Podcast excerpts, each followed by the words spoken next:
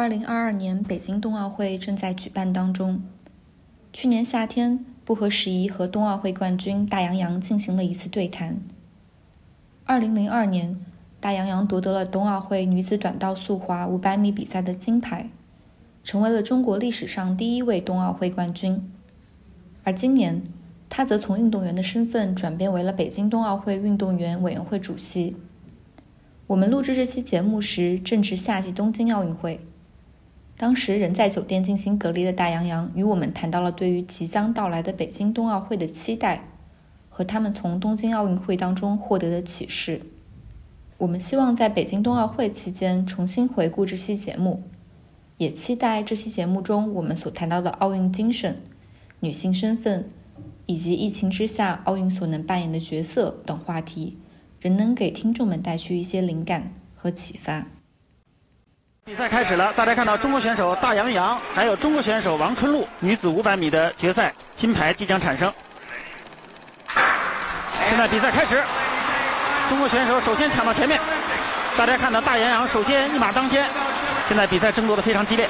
现在中国是大杨洋在第一，王春露在第三，现在加的是保加利亚的选手达拉诺娃。现在中国队形成二打一的局面，两个队员一前一后，现在开始超越。这样，大杨洋，大杨洋就获得了第一名。中国体育代表团冬奥会实现了零的突破。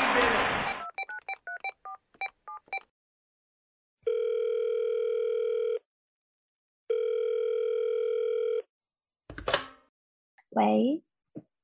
，Hello，听到吗？可以了。我是杨洋。啊，前国家短道速滑队的运动员，很早之前了，很高兴能够在这里跟大家见面。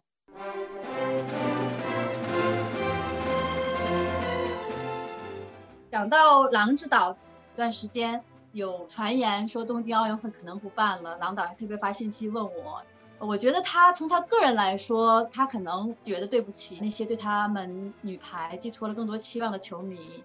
我倒是可能是因为运动的比较理解吧。我更多的是为他好像有一点高兴。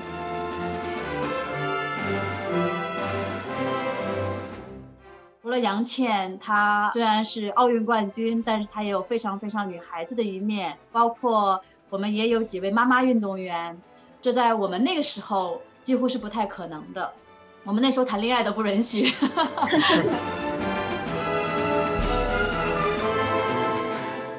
我在东京的时候。呃，我的我有一个志愿者，每天开车送我去各种各样的会场。我记得那个人是五十三岁，然后他说他有三个孩子，他又有一大箱子，里边放的是千纸鹤呀，还有纸扇子。他说是他的孩子做的，你们还特别送了我两个，因为知道我我我有两个小孩。他连教练也不是，运动员也不是，甚至工作人员都不是。但是呢，他能够用他的方式来参与奥运，这就是奥林匹克的一个更大的价值。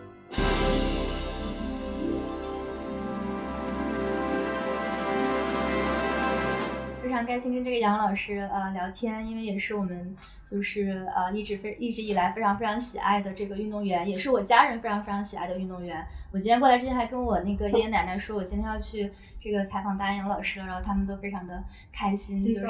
对对对对对。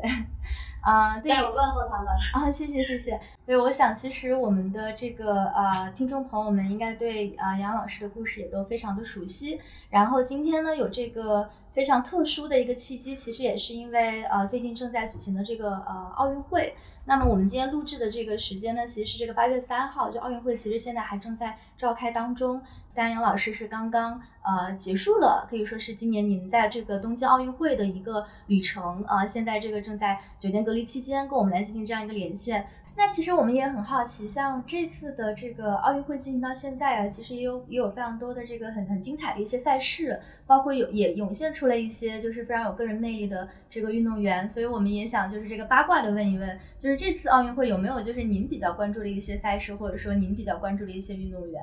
呃，这一次其实就像你说的，它还是有很多亮点。然后呢，中国的运动员，无论是老运动的坚持，还是年轻运动员的呃这种让人眼前一亮，我也能够感受到运动员的表达越来越越来越好。然后每个人都有他呃很很有特点的一面，非常真实。啊，也很真诚。我觉得这是看到以后让我感到呃非常从内心里边很喜欢的感觉，因为我自己很庆很有幸能够啊去现场看一些比赛。那么比如说像跳水队的比赛，双人的这个十米台跳水啊，我也在，两个小小姑娘特别的可爱。然后呃像篮球的比赛啊，三人篮球我是连续去看了三场。那么，呃，中国女队的这个精彩表现，我也在现场，所以都很帅气，然后也比赛打得也非常激烈，啊，到最后他们的能够能够咬得住，然后就感觉那种，因为都是运动员，你会有一种能够身临其境，虽然不是一个项目，但是能够感受到那种紧张和和气氛。其他的包括体操，我也去了现场，呃，还去看了游泳的比赛。等等，我觉得每一个比赛在现场看，它肯定会有不同的感觉。但实际上，我回来这两天，每天看电视也都是跟着电视一起、一起、一起沸腾，啊，看得更加仔细，因为呃，你可以看很多项目嘛。所以，包括举重项目，其实我觉得举重项目一直是中国队的优势。然后这些举重的运动员都非常有个性，非常有有特点。哎呀，对，还有我们的田径项目。这一次苏炳添他的这个突破，我觉得呃虽然不是奖牌，但胜是奖牌，所以看了以后我也特别激动。刚刚您有提到，就是今年运动员的一些风貌，其实让您感到非常开心。那我们也知道，其实过去您参加参加过很多届的奥运会，不管是夏季奥运会还是冬季奥运会。然后我们知道，您应该跟其中的一些运动员可能在。在台后面也有很多的交流，所以其实我个人一个很好奇的问题就是，您刚刚其实提到了一些部分，就他们现在越来越有个性了。那您觉得还有什么其他的变化是这几年运动员身上展现出来特别明显的？以及你觉得这背后的原因是什么？是因为他们生活在一个更更开放的时代吗？还是有其他的原因？我觉得他们更加自信了。嗯，呃，那种自信是由内而外的，因为越自信的时候，你的表达就越自然，然后你就越会。比较表现的呃有有个性，反而是另外一种，如果不够开放、不够自信，有的时候你会有一种千篇一律的表达。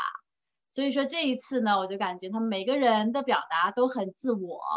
啊，那就是一种个性。然后这种自我来源于他自信的内心，这也是这一代年轻人，我觉得他们呃从出生就赶上了国家最好的这个发展。他所见到的中国和他自己的感受和他成长的感受，我觉得在这次奥运会面对媒体，他们的表达是非常的透彻的。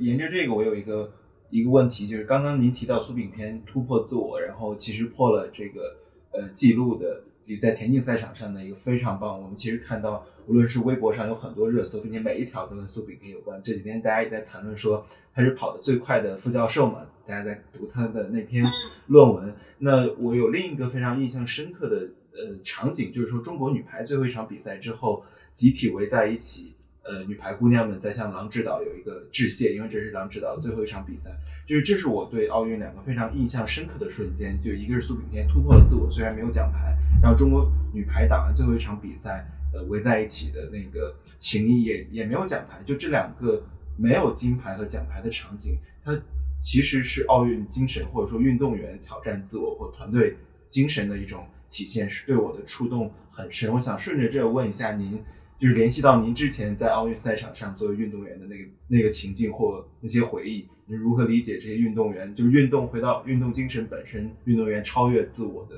那那一刻，那个那一瞬间。我我还是说说你刚才说的这两个非常呃引起大家关注的这两个热点吧。我觉得苏炳添给我的感觉，他就是呃说他是副教授也好，还是说他对自己训练的呃认知，然后对自己的了解。啊，他不是盲目的，然后能够感觉到，虽然三十二岁，呃，年龄好像有一点挑战，但是呢，我觉得他越来越成熟。然后在采访当中，我我记得我还发朋友圈，我说特别冷静，呃，特别实在，然后特别智慧，呃，因为我一直觉得奥运会是一个特别好的培养体育爱好者的一个机会。看了以后，我也挺挺挺惊喜的，就他能够把一项运动。能够很详实的啊，又能够很清楚的、很简单的把它表达出来。其实一个运动还是蛮复杂的，然后可以看到他非常用心，他和他的团队吧非常用心，而且训练是非常科学。本身体育它就是一一项科学，不管哪一个项目，我觉得呃，苏炳添的团队和苏炳添他本身，他们俩他们是一个非常精益求精，然后在在这个方面，我觉得让我感到非常惊喜。所以他今天的成绩真的不是这个呃因为一时状态好而来，真的是呃在全方位的一个支撑。那么这我这对未来的中国体育的发展也有非常重要的一个指导。呃，另外对于大家对运动的理解，有了也有了一些一个方风向标吧。运动本身它也是一门科学，然后呃讲到郎指导，记得在大概呃几个月前有一段时间有这个传言说东京奥运会可能不办了，郎导还特别发信息问我，因为他知道我在国际组织，郎导来说也是非常不容易，呃为了疫情的这个安全都是基本在隔离状态几个月啊，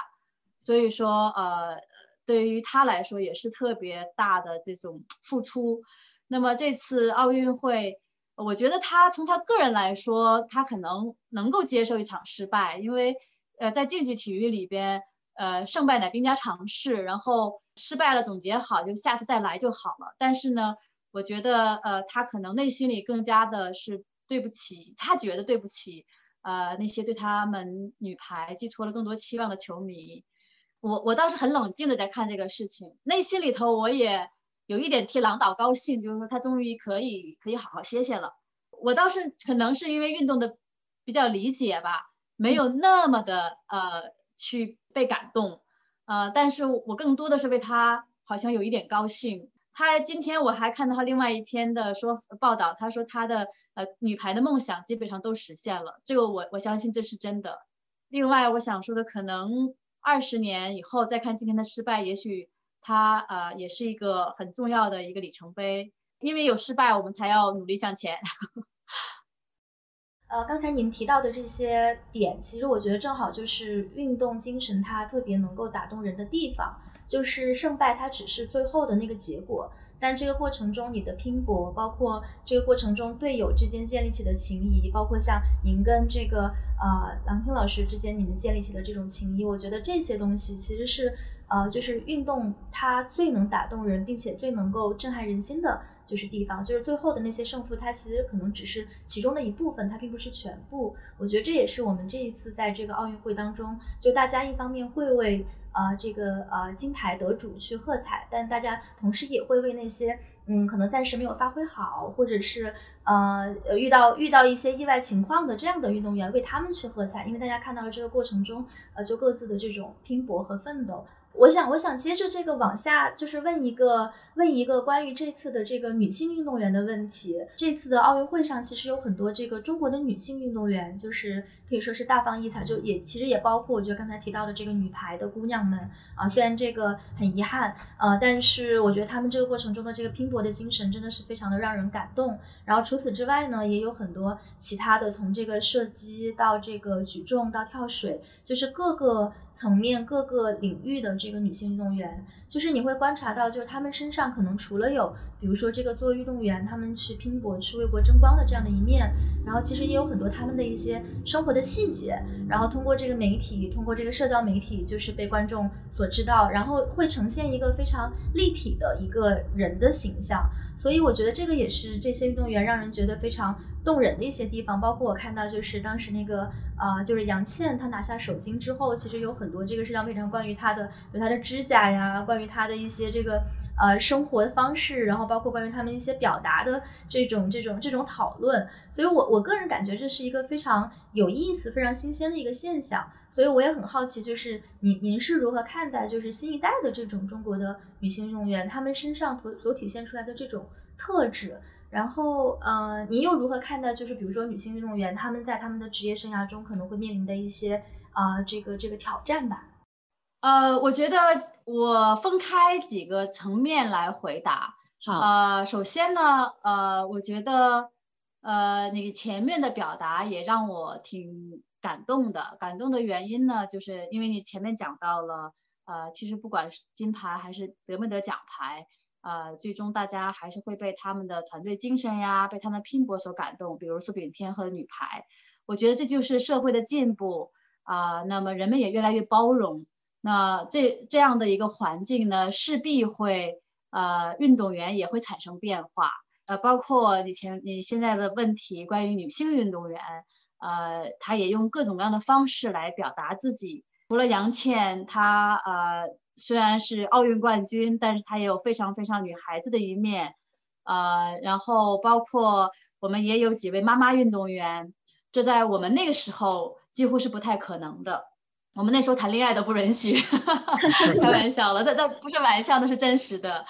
那么呃，所以说这都是社会在进步，然后社会越来越包容。那么呃，运动员他的那个呃成长的或者他的这种发展方式也就可以多样化。对于女运动员来说，其实男女我倒没有那么大区别了。但是既然我们在谈到女运动员，因为呃有妈妈运动员这样的一个呃小群体。呃，我就觉得是也特别好的一个榜样作用，对于鼓励更多的女性能够追逐自己的梦想是非常重要的。我也很关注这一块儿，包括前面我也采访了吴静钰，后边还有刘虹。刘虹的比赛还没有开始，所以也请大家关注一下刘虹的比赛。嗯嗯嗯嗯。关于女运动员未来的挑战。我倒是觉得，因为中国历来运动上，呃，对于女性来说，这个好像到目前为止还是女性运动员获得奖牌要比男性运动员多，呃，所以我们国家因为在男女平等这一块儿还是做的相对不错的。那么在目前，呃，非职业体育里边，男女的这个同工同酬啊，类似这样的，包括奖金，我们也都是一样的。呃，最近在一些西方国家，它有一些女性运动员也发起了关于同工同工同同酬的这样的一个呃运动，主要是还针对一些职业体育。呃，那么在这里我也想说，未来中国女足啊要发展，我也希望他们待遇能够高一点，替他们呼吁一下。那么其他的，我个人觉得从机会来说，我们女孩子同比来说还是挺有优势的。呃，再一个，在我的个人成长里边，在国家队训练，我的陪练反而是男孩子，这也算是我们国家的一个优势吧。啊，但是未来希望在一些偏远地区啊，能够有更多的机会，不光是给女孩子了，给青给一些青少年的小朋友们啊一些运动的机会，然后让他们都能够把自己的天赋能够展现出来。嗯嗯。所以我觉得刚才您说到的这个，其实我也特别有感触，就是说到现在，呃，可能以前，嗯，不太会有妈妈运动员这样的一个群体，但是现在也有了。我觉得这个可能也是，就是呃，社会各方面他们的这种呃观念的水位在进步的一个表现。呃，但这块能不能就是请您就是稍微给我们展开讲一讲，就是呃，今年的这个妈妈运动员群体当中，您您您看到了一些什么样的特质，然后是什么样的一些条件，让就是妈妈运动员成为一个可能？如果成为可能的话，就像我前面讲的，还是说，一个是他运动员本身，他要有要有这样的愿望。我因为前面有采访过吴静钰，嗯，啊，我也看到过刘虹的这种采访，都能感受到他们有很强烈的那那种愿望，呃，再去赛场上去试一试，然后心态要比之前平和的很多，更多的是希望能够去。超越自我，而不是说再去拿一块金牌。因为你像吴静钰、刘虹，他们都拿过奥运会金牌的。按理来说，激流勇退，按理来说没有必要了嘛。但是呢，他们还是希望能够通过再回到赛场上，能够再去享受那份比赛。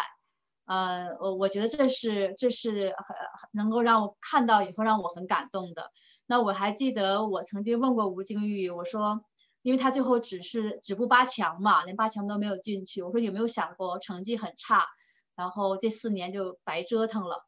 他说我觉得我当初就想好了，很小的概率能够获胜，呃，但是呢，我坚持四年。他说我不是得到，我就是学到。其实一句很简单的回答，还是挺挺感人的，就是说他觉得非常值得。因为我当年也有这种感受嘛，我也是退役之后再复出。就你在你很强烈的愿望想再去试一试的话，呃，如果你你因为一些比较现实的一些，比如说万一输了怎么办啊？比如说呃等等其他原因叫激流勇退，我现在退下来，我是不是会安排的好一点？毕竟我现在是奥运冠军等等，我当年也会被这些呃呃世俗一点的想法会会困扰，但是内心里那种很强烈的想回到赛场上那种感觉。呃，我也很清楚，如果两年之后我站在呃站在这个观众席上去看比赛，我会自己会责问自己，为什么当年不坚持一下？就这一点我是很清楚。但我确实不知道，如果四年以后，呃，我输了该怎么办？就我当时付付出之后的心态。所以，与其呃，与其能看预见到自己未来可能会后悔，我还不如去试一试。因为我我零六年的时候，好像社会还没有这么包容。那么，呃，因为当时我还特别去呃，去问了一下李宁大哥，他当年八八年从汉城呃这个回来，呃那时候我看到一些采访嘛，讲到呃他从那个杠子上掉下来，因为他当时可能笑了一下，就是在入境的时候回来还被人呃指责。我我就跑去问他，我说你你你是什么样的感觉？然后他说，啊，他说如果没有当年，可能没有没有现在。也就是说，因为那样的一个低谷，他选择了去外边去奋斗，去去呃去从事不同的行业，等等。我觉得人生每个低谷不一定是呃是不好的，然后每一个呃高光的时候不一定是最好的，所以还是内心自己把握自己是最重要的。话说回来，像吴静钰。和这个刘虹这样的妈妈运动员，我相信他们是完全源于内心对赛场的渴望，然后不想给自己留下遗憾。我不知道你的问题我有没有回答完，我有点忘记你的问题了。有有有，我觉得非常好，而且对，就刚才您提到的，就您个人的一些这个细节，我们听起来也是特别的有感触。我相信这种感受不不一定说是只是说在运动员的这个赛场上，他其实对于我觉得各行各业的人，就是在人生各个阶段的人，他都会。非常的有启发，就对我们的听众，我相信也是，就大家可能不一定是在从事体育相关的行业，但都能从像您还有您身边的这些故事当中去去啊收获一些启发。从这里可能进入下一个问题，也是。呃，刚才您提到说这个呃运动呃生涯中可能会有一些艰难，那么我想这这次的这个奥运会中还有一个呃非常引人关注的点是关于这个难民运动员的代表团。那其实您之前也在一些场合有有聊过，那这一次其实是这个难民运动员代表团他们第二次参加奥运会，呃，那这一次呢，因为加又加上这个疫情的原因，所以大家就会觉得哇，已经这么难了，然后你们还来参赛，就是非常的了不起。那我也注意到，就是说这个关于难民运动员去参赛这个事儿，现在可能也有呃很多的故事，很多的报道。有一些报道是可能会关注一些个人的故事，就是这个难民确实非常的不容易。但另外一些报道呢，可能也会去探讨说，那呃，因为难民他们可能是就是没有国家的，他们是。嗯，来自各个国家，然后他们可能并不是说在为一个国家而战，而是说在为嗯，可能某种程度上是在为一种体育精神而战。所以我也想知道，就是您是啊呃怎么看待，就是说难民运动员来参加奥运会这样的一个事情？然后您在这个呃东京奥东京奥运会的这个呃旅程当中啊，有没有关于这个群体的一些观察？呃，首先我在国际奥委会的时候，呃，我看到经过讨论以后，难民代表队正式成立。在里约的时候，我们还有专门有一个午餐是和难民运动员在一起的。我觉得他们代表的是难民这样一个群体，代表的是一种不放弃的精神。另外一个角度呢，我觉得它也是展示着一种人性的光辉。我觉得对于我们出生在和平年代的我们来说，也是一个很好的教育。当然，从奥林匹克的呃精神和价值来说，我们传播的理念是和平，就像一个奥运村一样。我说非常生动的能够表达奥林匹克的这个价值观。呃，像在奥运村里边，我们真的是来自不同的国家，有不同的信仰，然后不同的肤色，但是在奥运村里边，我们都是运动员，然后我们吃住在一起，从前期的训练到整个奥运会结束，呃，大概有三周的时间。然后大家在一个平台上、一个规则下，在呃共同的理解和支持下，相互的都要遵守规则这样的一个情况下，啊，去沟通、去呃去了解，然后去竞赛，无论输了赢了，相互能够尊重，这是一个非常这是人类最理想的一个生生生存状态。因为奥林匹克的价值，它就是把大家凝聚在一起，消除相互的之间的这种不理解啊或者偏见，呃，所以说。难民运动员，我觉得他们代表着一种精神，同时也代表着人性的一个光辉。嗯嗯，你也提到，就是在疫情之下举办的这个东京奥运会，它确实也有很多的，包括像比如难就是难民运动员，大家就是其实好像都会遇到一些艰难，但是正是因为这些艰难，所以大家会对这个体育精神它能够带来的一些可能性会有一个更高的期待。就是我会感觉好像这次的这个东东京奥运会，如果你看媒体上的一些报道的话，会发现有很多种就是不同的叙事。就以前的时候，可能办奥运会它就是一个奥运会是一个是一个体育盛事，它当然也会有很多的，比如说让人让人兴奋的一些点，有一些戏剧化的这个呃场面。但是我觉得好像没有一届像今今年这一届这样，就好像承担了很多。嗯，就是在体育之外去振奋人心的一个东西。我不知道你有没有这样的一个感觉？呃，有的，当然有。就是当然那些东西都是自然的表达。我觉得也随着随着社会的发展，随着这个呃各种平台的涌现，呃，那么随着这个多样性的这种呃媒体的展示，同时呢，也很重要的是，呃，也在疫情这样一个特殊的背景下，那么有有了，因为它一旦有了太多不确定。性的话就会引起更多的关注。我记得在奥运会之前，我甚至看到一些报道说奥运会的整个价值在下滑，奥林匹克整个价值在下滑。我当时就内心里头很抵触这样的说法。我说等着我们开的，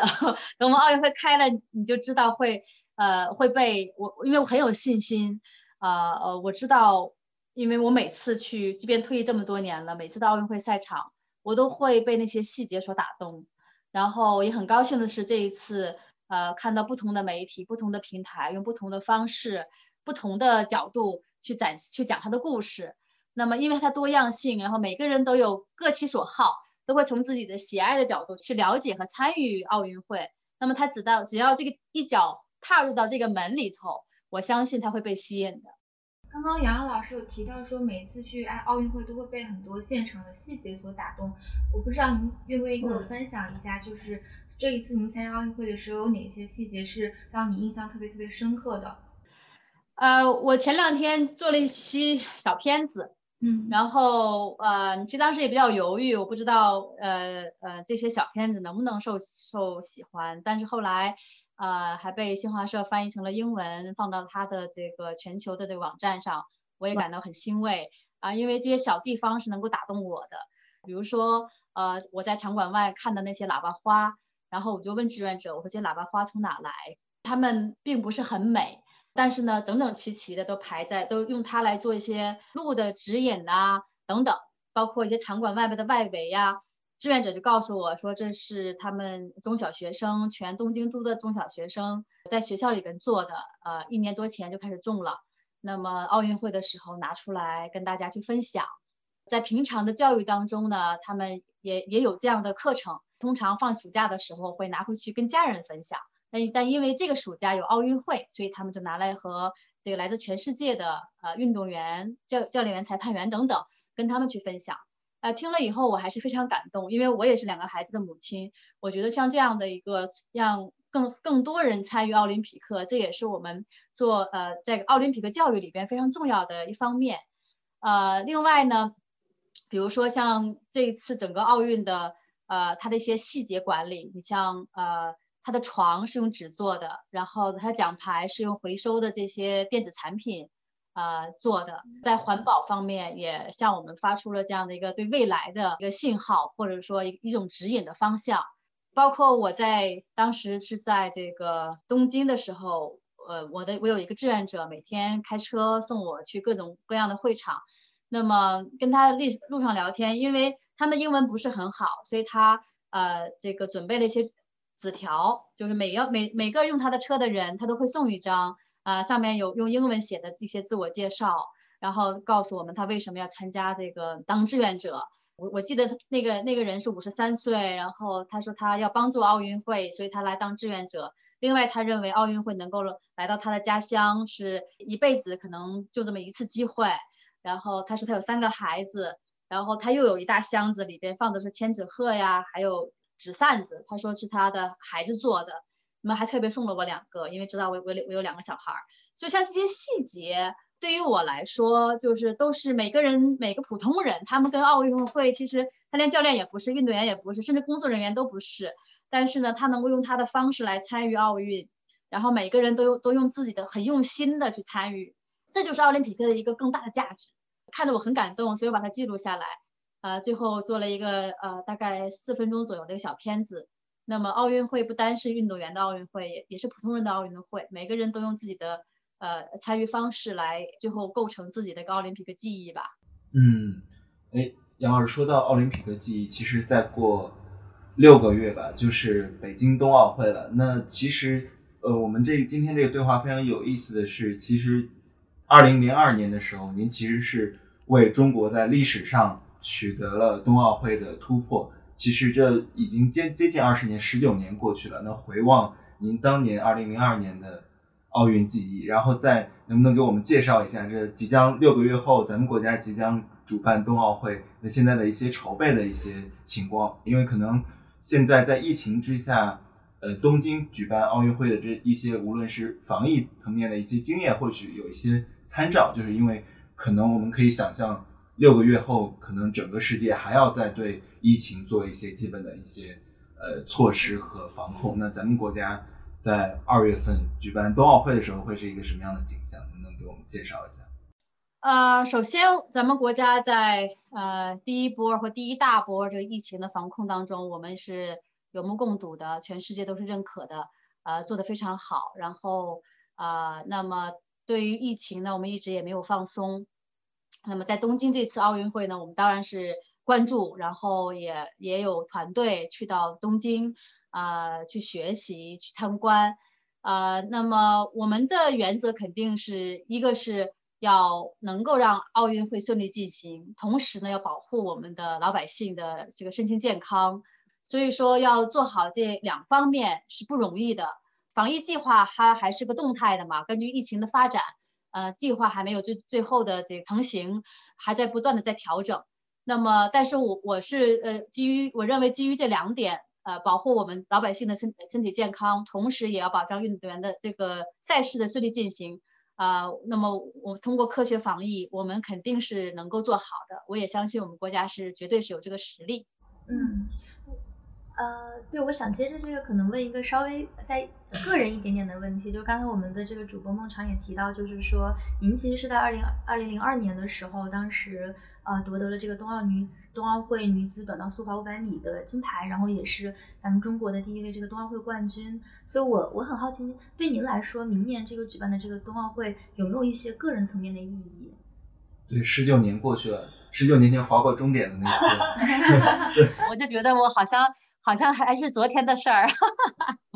呃，开玩笑了，呃，怎么说呢？我当年申办的时候在吉隆坡，那是一五年嘛，呃，我那时候我就说，如果如果能有机会的话，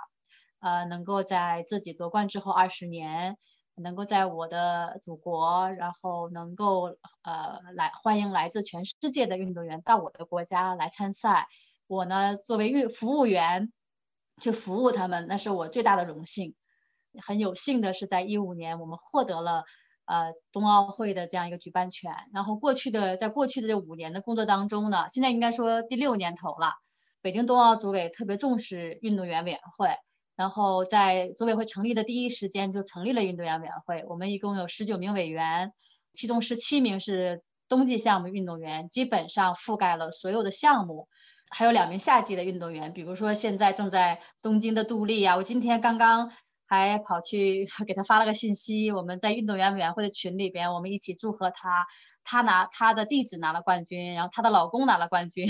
庞伟，啊，我说这一家子全都是冠军，你也太厉害了。除了杜丽之外，还有王浩，王浩这个现在也也在东京作为乒乒乓球队的教练。那么我们也希望通过夏季的一些运动员的经验，能够为冬奥会。为运动员提供服务，给予更多的支持。除此之外呢，我们还有两名运动员，呃，来自这个冬残奥会，那么是滑雪以及冰壶。那他们的这个参与呢，能够也保障我们两个奥运同样精彩嘛。在过去的六年的六个年头的工作当中，我也很感动，就是每个人都是很非常积极参与，虽然都是义务的，呃，然后都尽量的花时间。每年我们有有场馆考察，有这个年会。呃，讨论整个组委会的这个呃筹备进展，那我们会提供意见。我记得前年我们在会上，在疫情前的那个会上，我们一共提了，呃，我们有预备会，预备会提了七十七十多多条意见，然后最后到了呃大会的时候，所有的组委会的各个部门的部长都来了，所有部门，因为其实一个奥运会就是围绕着运动员来办的，那么。曾经我在国际奥委会的时候，啊，我也给给这些主办国介绍过，呃，只要运动员的问题解决了，那么这个奥运会百分之九十八就成功了。那么其实，呃，运运动员的积极参与，能够让就像我说的，运动员的问题能够提早的去解决，那么这个奥运会的成功概率就会更高。从无论从我个人的感受也好，还是真实参与也好，嗯，很很期待这届奥运会，还有半年的时间就要就要来了。嗯，关于冬奥会的筹备，其实我也想再多问两点，就是因为您刚刚有分享这一次参加东京奥运会的一些印象深刻的细节，然后其实那些细节都还蛮打动我的。然后您刚刚有提到一句话，就是说奥运会其实不仅仅是一个体育赛事，它也跟一座城市这里的市民有关系。我们知道您是冬奥会非常重要的一个筹备组的啊成员，那我其实也想知道，因为我们三个其实对于零八年奥运会都有非常深刻的记忆，比如说我当时是在读读初中，然后我家乡在湖南，可是当时就是每天回去第一件事情就是打开电视机去看奥运会，然后跟家人聊的话题也是这个。我想我们每一个人都对于奥运会跟我们自己普通人的生活产生深刻连接这件事情有蛮深刻的记忆。然后我想问，就是这一次冬奥会，呃，我们有做什么样的事情去让，呃，北京这座城市重新跟奥林匹克精神去结合，让每个市民参与进去呢？尤其是，呃，尤其是在现在疫情的这样一个大的背景下，其实可能最好的参与是会让每个人在不知不觉当中就参与了。那么，呃，其实，在我们申办的最初，我们就提出来三亿人上冰雪嘛。在整个的申办成功之后，无论是在从产业的角度，还是从这个青少年的发展角度，都提供了很多的政策。那么，因此我们也看到，在过去的五六年当中，在冰雪这个项目上，呃，无论是这些雪场啊、冰场啊，呃，也都像春笋开就开花一样，到遍遍地开花。年轻人参与，我不知道你们三位滑不滑雪啊？呃，我估计你们周边的朋友肯应该会有是滑雪菜鸟，很想去试试。呃，至少你开始想了，如果没有冬奥会，可能都不会去想。那么，所以我鼓励你想了就要去做，否则那个呃时间过得很快，像我一样，二十年就过去了。开玩笑。呃，但是呢，确实因为奥运会的原因，呃呃，加速了中国冰冰雪行业的发展，这个就跟老百姓的参与有着巨大的联系呃关系。雪场现在爆满的这个冬天，这是一个很很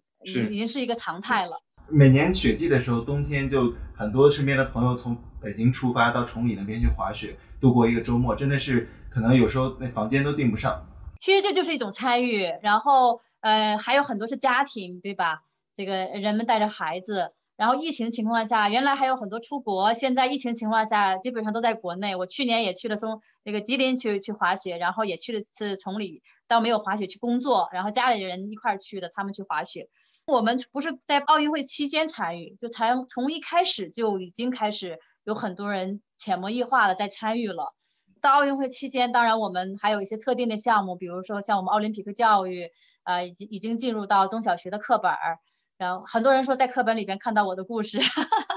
开玩笑，呃，呃，应该是事实啊。还有一些各式各式各样的活动，呃，其实都非常多。另外一个就是包括志愿者，我前面讲的，呃，这次冬奥会我们也也是刚刚结束了志愿者的报名，呃，报名也非常踊跃，也是这个十倍以上的报名的量。而且冬奥会它有它的特殊性，因为它啊有在一些专业层面的志愿者要求的。呃，这个专业水平也非常高，比如说雪上的一些项目，比如说像我们要呃医务志愿者，我看他们发的那个医务志愿者的这样通知上面写要有高水平滑雪技能的医生，挺有意思。我有医生朋友就说，哇，这个对我们医生又又提高了，又提出了更高的技能，还要会滑。当然，当然，他要救援，他要他要有能力上到雪上去，然后有能力把把那个病人要要要运要那个伤伤者要运下来呀。这个是要求水平水平很高的，呃，那么等等，其实它也是个全方位的参与，然后各行各业通过不同的这种方式都会有有参与，呃，而且到冬奥会期间赶上我们的春节，那我相信我们中国人热情好客，也希望能够把中国的这种文化能够传播出去。但是因为疫情的原因，确确实实我们可能要有一些跟原来计划是有些变化，但是。嗯，现在科技的发展，我们也可以有不同的方式，能够去呃讲述我们想讲述的这样的故事。我觉得冬奥会，总而言之，我是非常期待。然后我也希望通过媒体的平台，像我这次去东京，也尝试着跟新华社做一些呃特别一点的这种小片子，呃，去传播一下奥林匹克不同的角度的故事。那么冬奥会呢，我也希望呃大家可以去找一些不同的角度去参与。你会觉得会是一生都很难忘的一个经历，就像我在东京遇到那份那位志愿者一样。对，可惜刚才这个杨老师说，这个奥运会志愿者报名已经结束了，否则我相信 我们这期节目播出之后，应该很多听众朋友会想要去报名当志愿者。先练滑雪，先去先先去崇礼是这样的，嗯啊，志愿者是分分好几个层面啊。我觉得志愿服务是从我们身边做起，赛会志愿者它是一种。我觉得到时候可能会有不同的志愿服务的这个需求，啊，所以正好赶上春节期间，呃，大家能够走上街头去相互帮助，其实都是一个很好的方式。北京它也有这个北京志愿服务中心，他们本身也应该是有一会有一些项目，请大家去关注去看一看。嗯嗯，对，请听众朋友们就是保持对这个呃冬奥相关这个报名信息的关注，呃，然后刚才我觉得。提到的呃呃一些点吧，非常有趣。刚才您提到说，其实这次你的奥运会东京奥运会的一个身份，也是说这个加入了这个新华社前方的这个奥运报道团。然后其实我们三个都是这个记者出身，所以我自自己也很好奇，就是您在就是去相当于说有点作为一个观察者、一个记者的这样的一个角色去参加奥运会的时候，有一些什么不同的体验吗？我其实。倒没把自己当成记者，我觉得做记者还是很需很需要功力的。但是 我我是想，哎，这么参加这么多届奥运会了，然后我经常会碰到一些感动的点。我希望能够通过我自己对奥运的理解，呃，然后加上这个年纪也也长了，然后似乎也有一些表达的欲望，然后去通过我的角度去做一些表达。那么有了这个想法以后呢，嗯，也得到了这个新华社支持，所以呢，我们一起来做做一点，呃，做一个洋洋探冬奥，正好跟北京冬奥还有一些谐音，这样的一个呃一个小片子，其实是有有一种尝试，或者是说呃认真但又不认真的一个态度。就认真的话，呃，我是希望把这个片子做得很好，能够完完全全表表达自己的想法。当然，有的时候会发现表达的还是不够充分。呃，但是不认真的就是说，我没有去跑到赛场上去报道那些成绩。呃，我似乎在再看看周边有没有什么好玩的跟大家去分享。其实不太知道这个会不会受欢迎，但是整个下来我自己还是一个成长的过程，学到不少东西吧。我觉得首先这个我发现这是一个团队的活儿，呃，另外一个呢，呃，真的是能够随时的捕捉自己的一些感受，呃，非常重要。呃，前面其实我还是有有一些遗漏的，我就觉得未来如果再有机会做，我可能会呃把这个录音笔和手机随时拿在手里，然后有感受了就赶紧把它记录下来。我也在不断的总结，然后呃，我觉得每一次尝试一些新的事情都会让自己很兴奋，另外能够有有一个学习成长的机会。嗯嗯，呃，还有一个可能跟这个也比较相关的问题就是。呃，对，您也提到，就是说，其实您您作为这个运动员，就比较活跃的这种一线运动员的生涯，那其实可能也已经是这个十几年前的事儿了。然后，呃，后后面的这些年中，您您其实尝试了很多种不同的，就是还是跟体育相关的角色，包括像那个呃，之前在这个呃国际奥委会，然后包括像现在您在啊担任这个呃世界反兴奋剂机构的这个职位，然后包括像啊现在在冬奥会里面。然后也包括像这次呃跟新华社的这个呃小的一个这个媒体的合作，那其实我也很好奇，就是您在嗯从运动员向其他这些角色转变的过程当中，您对体育的理解有没有发生变化？我觉得从一开始的激情和自己作为运动员的那个角度参与，啊，到后来慢慢的你去了解，哦，原来它不光是运动员展示的一个舞台。呃，拼搏的一个舞台。我们呃，作为运动员，其实我当时呃退下来的时候，呃，很多人就是说退下来从零开始嘛。但是我一直在想，我我在运动场上那么多年，就全部从零开始，好像又不太愿意接受这样的一个，而且我也不认为这个零的概念到底是什么。我觉得心态是可以从学习的角度，从出发的角度，但是呢，我一直觉得运动员退下来不应该啊，你的价值就全无了。你从你你这个得完金牌，呃，你就再没有价值了。我觉得反而是说你在运动场上带给你的这些历练，从你本身来说，它就是有价值的。我记得我到刚退役那时候，我就说，我说人如果能够活两次，都会说第二次更精彩。那我很幸运的是，我的运动生涯等于我是一次生命，但我退役之后，呃，等于就第二次生命。那么我也希望能够把运动员这个运动场上的那些经验和感受，未来在我生活当中能够有有一个高的起点。呃，这是我当时刚退役下来，但当时真的不知道高的起点是什么，然后也没有太总结出来在运动场上自己的那些经历。但随着呃。自己的不同的角色的这种转换，参与工作，然后呃加上自己不太呃不太接受退下来就没价值这样的一个理念，所以后来我成立了冠军基金，然后做青少年体育教育，包括运动员职业转型。那么我都觉得我们应该我们的社会价值还是要有的，而且事实证明也是的，就是去跟小朋友接触的时候，去讲我们的故事的时候，呃他们还是呃很喜欢，然后。嗯，还是能够继续去鼓舞人，然后对于我来说也是一种呃一种鼓励。自己也非常幸运有机会进到国际组织，能够把自己曾经的经历和这个经验，通过自己再再去加强和学加强学习，然后适应了不同的角色。无论是国际奥委会八年委员的任期，我在差不多有七八个这个委员会里边也有任职，的国际奥委会下属委员会。那么退下来，后来又在了这个国际华联的理事会任理事。啊，两年前又去了世界反清机构任副主席。那么像这些职务呢，我都是循序渐进的，不是说一下子给到我。那么通之所以能够循序渐进，就是说自己一直是对体育首先有一个热情，这个热情呃有增无减。另外一个通过学习以后，自己得到成长。然后对自己所承担的工作也逐步的能够适应，呃，我觉得自己夸自己胜任倒是呃有点不应该啊，但是我觉得我越来越 feel comfortable，就是你会感觉到呃不再像一开始有点惶恐。我觉得我学习能力还是一直在有，我没有太走正常的常规的一个退役运动员的路，比如说退下来去做教练呀，比较平稳，或者是呃去做这个领队啊，做官员呀，我没有去走那样的路。之所以没有选，我还是想尝试着不同的，呃，我因为我对体育还是有很强的好奇心，然后从不同的角度去了解它。但是我记得前不久有人问我说：“哎呀，你那个感觉你很不安分。”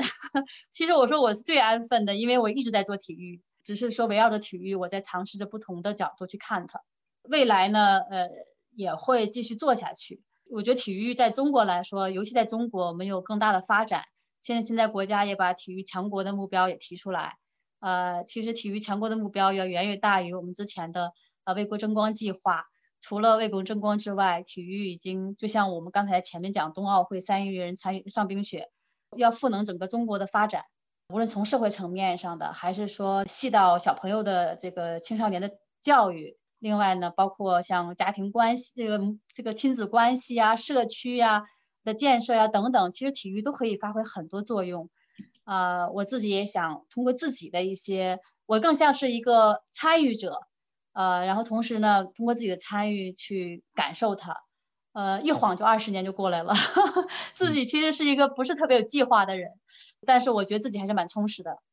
对我，我觉得听完也是非常的，呃，就受到启发吧。就是不管是说您在。这个从当时退下来之后，然后很快的去找到新的方向，还是说您现在在做的一些事情，我觉得对各行各业的人都会非常的有启发。所以我想现在就再问您最后一个问题，就是呃，我我自己个人很好奇的一个一一个事儿，就是说像您就是从一个成功的运动员，现在转型为一个这个也是很成功的这么一个体坛界的决策者。然后您觉得，您您接下来的这个，比如说职业方向，您您在现在的这个职业道路上，比如说遇到的，仍然遇到的这个比较大的挑战是什么？然后您接下来可能想还有什么，就是是您接下来会想做的事情？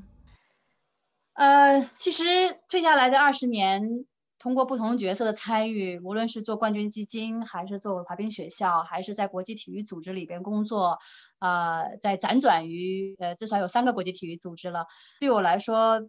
每一次的都会有需要自己去去拼的这样的一个感觉，也有一开始的对自己的不不够自信，到最后慢慢的呃适应它，然后呃到最后能够很自信的去去应对。在未来呢，其实我的个性已经这样了，也不是特别就不想再特别强求自己，我还是想在未来可能还有一些新的呃新的想法，呃，也在给自己规划未来十年，想从不同的角度继续参与体育，然后。自己很庆幸的就是自己还能够听到内心的声音，然后还在还在 follow my heart，呃，做自己喜欢做的事儿。嗯，很棒。呃，不好意思，杨老师，我想再补充一个问题，就是您刚刚在上一个问题当中有提到运动心态的这个问题，然后这一次，呃，我们的首金是由其实也是您的学妹，就是也是清华大学的一个学生杨倩拿到的。然后当时她夺金了之后，就很多文章其实有在分析，就是她整个比赛的过程是一个有点类似于进入禅定的状态。就是就是他最后其实发他自己觉得他发挥有点失误了，可是他自己完全没有意识到对手是怎么样去发挥的。然后大家就分析说，其实一个优秀的运动员可能在比赛的过程中他是完全去去享受这个过程的。那我觉得对标到普通人的生活，就是可能每个人都会遇到非常有压力的时刻，可是。在奥运比赛中，可能是把这种压力放大到了一种极致，所以其实我自己还是蛮好奇，像你们这样子的顶尖运动员去参加这些压力很大的赛事的时候，是怎么样去调整自己的心态的？可不可以跟我们分享一些你个人的经验？呃，其实杨倩的采访我看了，然后她有一句话我还挺挺，呃，怎么说呢？特特别喜欢，呃，我觉得他这么小的年纪就能够悟出这些道理。我是花了很好两届奥运会的惨败，我才 我才悟出来的。呃，他就讲到说，他只享受这过程嘛，过程做好了，结果就会好。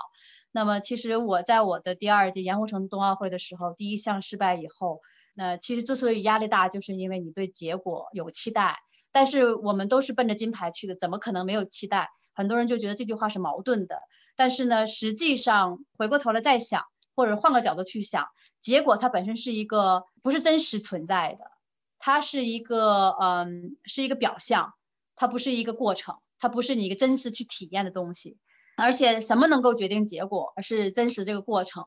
呃，所以说你与其去跟一个虚无缥缈的一个表象的东西去呃去这个较劲，你还不如把自己能够把握的地方，就是这个过程去做好。所以说，我我悟出这个道理以后，在第二项五百米，从第一轮开始就开始告诉自己怎么样去上跑道，怎么样深呼吸，怎么摆臂，怎么蹬冰，完全是把自己强行拉回到整个比赛过程，不要考虑结果，甚至到最后冲刺的那一刻，我都是要呃要告诉自己，呃下一刀应该怎么样了。这是我是经历了惨痛失败之后才悟出来的。但是我看到小小的杨倩就已经很明白这个道理了，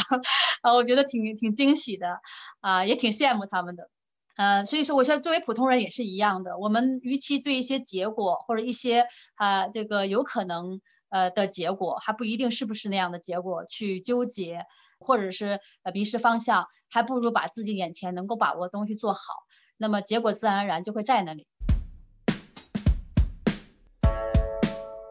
但是做到不容易，但是我相信你不断的提醒自己，不断的提醒自己，呃，你会做得到。好的。非常非常感谢杨老师，我觉得受到了很多的启发，非常非常的感谢，谢谢谢谢你们，谢谢你们啊！那我先挂了，我的手机马上要没电了。好的好的好的，很高兴跟你聊天。